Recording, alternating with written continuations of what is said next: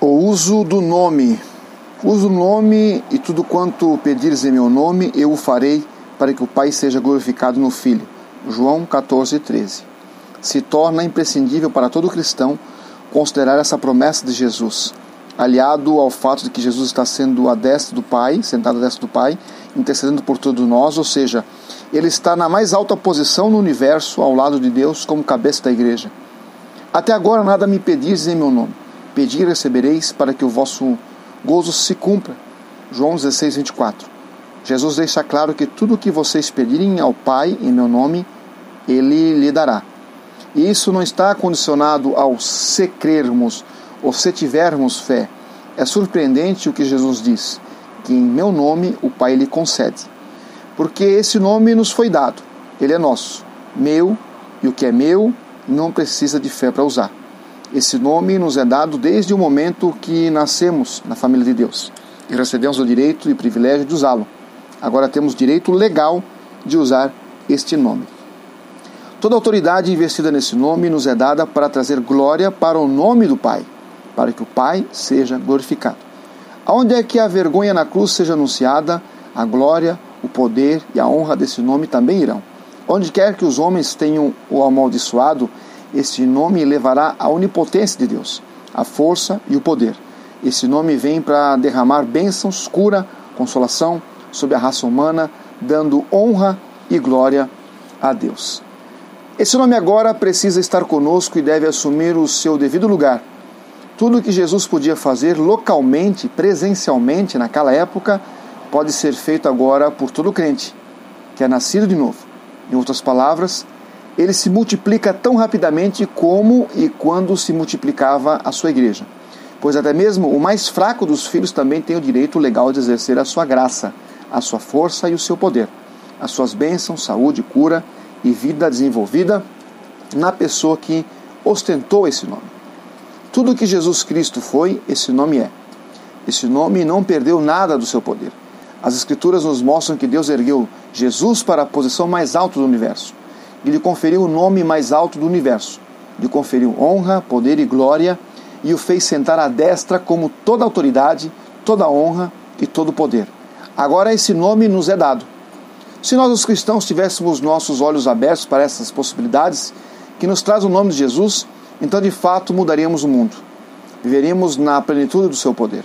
Nossa mente tem dificuldade para entender que Satanás está paralisado, despojado da sua armadura pelo Senhor Jesus e que a doença, a enfermidade são servas desse homem.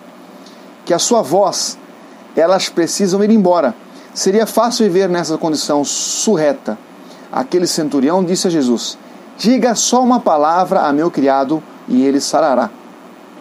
Eu sou um homem sob autoridade e digo vai e esse vai, e digo vem e esse vem.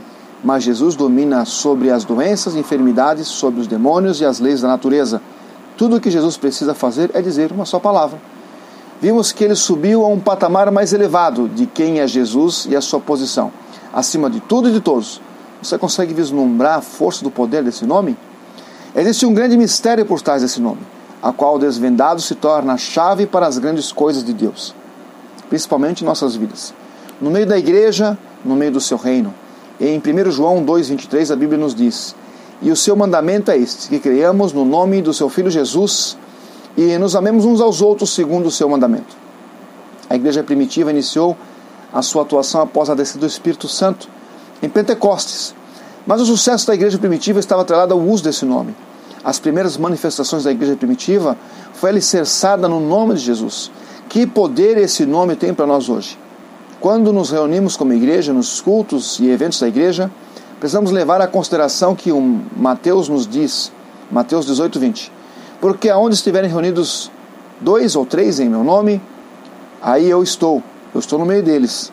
Cada vez que nos reunimos, precisamos fazer menção do nome de Jesus, fazer menção desse nome, a certeza de que o Pai estará em nosso meio. Toda obra que a igreja primitiva realizava era permeada pelo nome de Jesus. O seu nome era o impulso para preencher toda a dúvida, o medo e a atuação dos primeiros cristãos. Todas as coisas que fizemos devem ser feitas em nome de Jesus. Colossenses 3,17. E quando fizerdes por palavra ou por obras, fazei tudo em meu nome, em nome do Senhor Jesus, dando por ele graças a Deus Pai. E o que isso quer dizer? Tudo é tudo. Quando chegamos a este nível de cristão, então fazemos as mesmas coisas que a igreja primitiva fez. Esperamos que nesse seminário Deus possa abrir e desvendar aos nossos olhos a importância, o poder, a glória desse nome. Naquele tempo, as orações e pregações, seus pensamentos, tudo era dirigido pelo nome de Jesus, fato ignorado nos dias atuais. O próprio nome em si pode operar milagre. É, isso chega até os dias atuais. Agora podemos, fazendo uso do seu nome, experimentar as diversas formas de expressão de Jesus. Jesus era um homem de milagres. Sua sabedoria, sua vida, sua, sua morte e sua ressurreição são aparições, suas ascensão e tudo que gira em torno de Jesus são milagres. Agora, homens indoutos, sem instrução e sem posição social, veem fluir de suas mãos grandes descobertas que resultam da cruz. Pedro, que havia negado a Jesus, havia se escolhido, é, encolhido de medo quando alguém chamou seu nome ou identificou como sendo um dos seguidores de Cristo. Agora, revestido do poder que vem do alto, enfrenta cara a cara o Senado, o Sinédrio, o sumo sacerdote e ainda cheio de ousadia e coragem. Pelo poder desse nome, enfermos eram curados, milagres eram apreciados por todos. A igreja primitiva iniciou realizando milagres. Está encucado na mente humana o milagre. Toda resposta de oração é um milagre. Resistir à tentação é um milagre. Todo novo nascimento é um milagre. O milagre faz parte da igreja, do seu corpo, e foi incumbida por Jesus para continuar esse ministério de milagres. Deus é um Deus de milagres. Cristo era e ainda é um milagre. A Bíblia é um livro milagroso. O cristianismo é a revelação do coração e a natureza do Pai. O cristianismo não é uma religião morta. O homem anseia hoje por um Deus de milagres, cujas orações são ouvidas e atendidas, respondidas. Quando a razão torna o lugar do milagroso, o cristianismo perde a sua fecundidade, sua virilidade e seu fascínio. Porque precisamos nos atentar para os milagres? Simples. Porque os homens, com fome do sobrenatural de Deus, passaram a ser enganados pelos pseudos operadores de milagres. As pessoas estão se voltando não para Jesus, que faz milagres, mas para Satanás, que faz milagres. E isso é lamentável. Deus criou o homem à sua imagem e semelhança e, através de Jesus, permite que cada um de nós possa ser participante da própria natureza divina. Então, se tirarmos o sobrenatural do cristianismo, teremos tão somente uma religião. Vale ressaltar que não é o milagre que está fora da sintonia da Bíblia e do cenário atual. O que está fora do cenário é o fato de os desejos do coração do homem estar acima de tudo. Desde Abraão, todas as principais figuras bíblicas eram operadoras de milagres, ou eram usadas por Deus para tal. José na prisão, a travessia do Mar Vermelho, a água da rocha, o pão do céu. O objetivo naquele tempo era mostrar que Israel tinha um Deus vivo. O judaísmo foi de fato o judaísmo quando Deus operava milagres e se manifestava em seu meio. Quando os milagres terminaram, Israel tornou-se é, novamente para sua vida pagã e se tornou apenas mais um Estado é, formado de direito. Quando Jesus iniciou seu ministério, vale ressaltar que era um ministério de milagres. Quando a igreja iniciou lá em Pentecostes, ela era uma igreja de milagres. Por isso precisamos ansiar pela presença do Espírito em nossos cultos e reuniões. Uma igreja seca e sem nenhum poder não expressa o reino de Deus e nem o seu nome. O elemento milagroso faz do homem um descobridor, um inventor, um investigador. Um fato milagroso faz do homem alguém que chegasse até as mais sofisticadas invenções. O avião, o submarino, fez com que ele pudesse controlar até mesmo elementos químicos, elétricos e o ar. O ambiente milagroso é o ambiente natural de Deus. Deus é o grande operador de milagres. No princípio, o espírito do homem era a força dominante. O pecado destronou o espírito e o intelecto passou a ser a parte dominante. O ambiente do espiritual é o lar normal do homem. E nesse âmbito o coloca em comunhão com Deus. É uma experiência normal, onde a fé no Deus milagroso e operador de milagres é inconsciente, onde ele exercita todo tipo e o mais alto da sua fé. Não existe uma ligação do uso do nome de Jesus atrelada à fé ou crença, exceto no texto de Marcos 16, 17 e 18, quando esse faz uso do tempo futuro. E esses sinais seguirão aos que creem. Em meu nome expulsarão demônios, falarão novas línguas, pegarão as serpentes e se beber alguma coisa mortífera, não lhe, será dan não lhe fará dano algum. Imporão as mãos sobre os enfermos e curarão. Aqui literalmente o texto está pressupondo que o que farão isto serão aqueles que creem no nome, ou seja, a crença está atrelada ao nome de Jesus e não à própria crença. A utilização desse nome está conferida à igreja, um direito que pertence a todo filho de Deus. Nós somos agora membros da família de Deus e o nome é um atributo pertencente à família. Quando você casa, você passa a ter o nome do marido. Quando você nasce, você tem direito a herdar o nome da sua família. Então, agora, como membros da família de Deus, temos o direito legal de usar o nome de Jesus. Outra prerrogativa do uso do nome por nós está no batismo. Quando somos batizados em nome do Pai, em nome do Filho e em nome do Espírito, somos batizados no próprio Jesus. Isso nos atribui o direito de utilizar esse nome por nosso batismo. Quando Jesus concebeu é, a procuração para usar esse nome, tivemos direito legal concedido diretamente por Jesus a cada um de nós em seu nome. Então, agora no direito legal, podemos usar este nome como confiança e convicção de estar em posse daquilo que Jesus representava quando estava presente. Agora, seu nome tem a mesma eficácia e nós podemos usá-lo em favor do seu reino. E acima de tudo, lembrando que Jesus começou, é, comissionou como embaixadores dele, indo por toda parte da terra, fazendo discípulos e levando e pregando o evangelho em seu nome. E isso nos dá a autoridade de falar em seu nome. Quando usamos o nome do evangelismo, agimos como representantes de Cristo, empossados de autoridade conferida por Jesus. Temos muitas bases para utilizar esse nome. Podemos dizer que esse nome agora é nosso. Você é filho, herdeiro, comissionado e tem uma procuração para utilizar esse nome. Chegou a hora da igreja deixar a primeira infância, deixar de precisar ter fé para que o uso do nome de Jesus tenha eficácia. O poder do nome de Jesus é como um depósito em uma conta espiritual. Você sabe que tem o valor lá, não precisa de fé para assinar o cheque.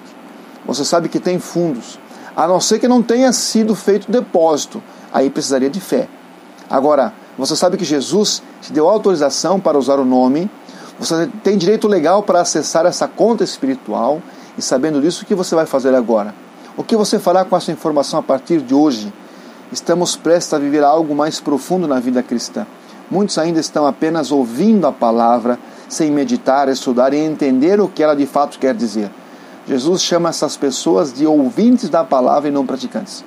Vale ressaltar que todo homem e mulher que começa a entender essa verdade e começa a estudar ela, começa a agir nessa direção. Jesus está nesse nome, ele é esse nome. Então, entendendo isso, começamos a reinar com Cristo através do seu nome. Iremos em encontro aos demônios e doenças e os venceremos, porque isto é o que Jesus espera de nós. João 14, 13. E assim seja o que for que vós pedides em meu nome, isso eu farei, a fim de que o Pai seja glorificado no Filho. Usar o nome de Jesus é a certeza de estarmos é, nas riquezas de Deus e também entrarmos na sua herança. Esse nome está disponível para nós. Nesse nome está toda ajuda, todo o poder, toda a vitória, toda a saúde. Não tente, não lute, apenas use-o.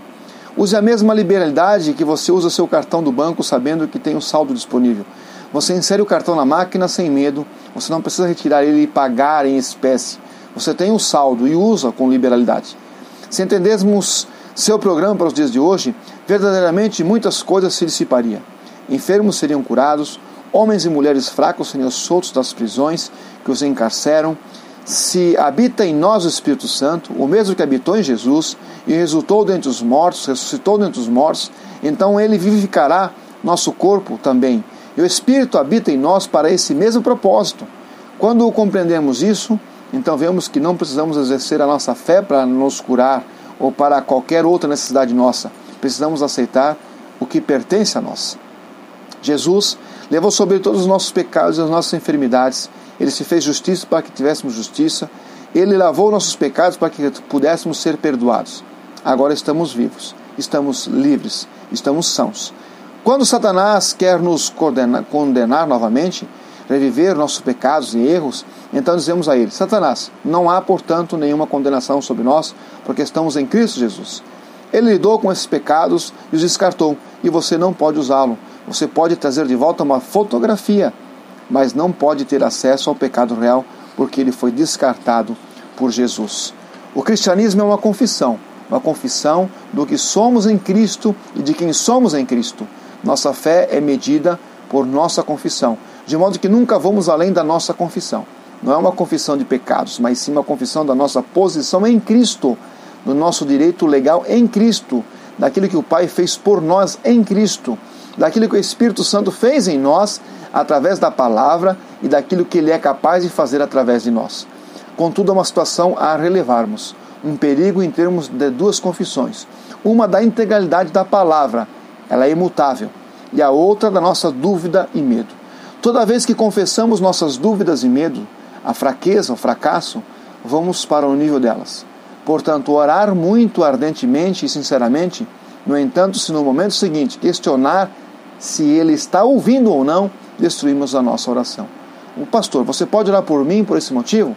Sim, quando você acaba a oração, você diz ao pastor para ele continuar orando por sua cura. Então você anula a primeira oração. A Bíblia diz: E pedirão em meu nome e eles serão curados. Você consegue entender isso? Quando você pede em nome de Jesus, então você é curado. E não diz: Peça mil vezes em nome de Jesus. Você precisa entender isso para não naufragar mais uma vez. Jesus não é surdo. Ele não se faz de desentendido. Deus está esperando uma confissão de fé, viva, genuína. A confissão precisa concordar com a palavra. Ela deve referir-se e reter-se firme nesse fundamento que é o nome de Jesus e esse deve ser a sua confissão de fé. Caso contrário, você anula a sua confissão de fé e ela perde o efeito. Lemos em Romanos 10, 9 a 10. Se com a boca confessar ao Senhor Jesus e em teu coração creres que Deus ressuscitou dentre os mortos, será salvo. Visto que o coração se crê para a justiça e com a boca se faz confissão para a salvação. Convido agora você a fazer uma confissão de fé genuína Vamos falar com nossa boca e crer com o nosso coração pela eficácia do nome de Jesus e ele nos atenderá. É isso que a Bíblia nos afirma. Essa é a vontade de Deus. Vamos praticar isso? Você já entendeu a eficácia desse nome? Você já compreendeu o que é uma confissão genuína de fé?